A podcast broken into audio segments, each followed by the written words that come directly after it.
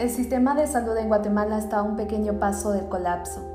Desde el 8 de diciembre del 2019, cuando se registró el primer caso de coronavirus en Wuhan, China, poco tiempo después fue catalogado como una pandemia debido a que ya tenía al mundo entero viviendo una pesadilla.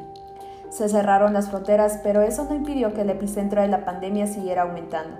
Rápidamente se empezaron a colapsar los hospitales. Ahora millones de personas contagiadas y cientos de miles de muertos es el resultado de este virus.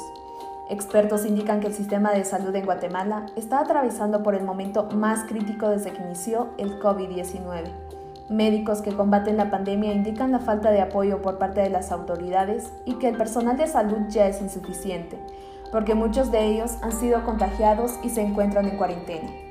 Pacientes en confinamiento esperando resultados de pruebas en distintos hospitales, el aumento de turnos, la falta de pago a los médicos son unas de las razones de lo que se vive en el país.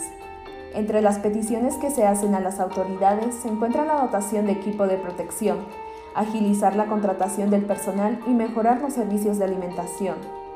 La situación es preocupante, porque en las próximas semanas se puede producir una terrible emergencia sanitaria, debido a que en los últimos días el Ministerio de Salud confirmó que Guatemala alcanza los 74.000 casos registrados por la pandemia del coronavirus para tratar de evitar grandes colapsos, escenas de muertos en la calle y enfermos rechazados en los hospitales, se deberán implementar acciones urgentes.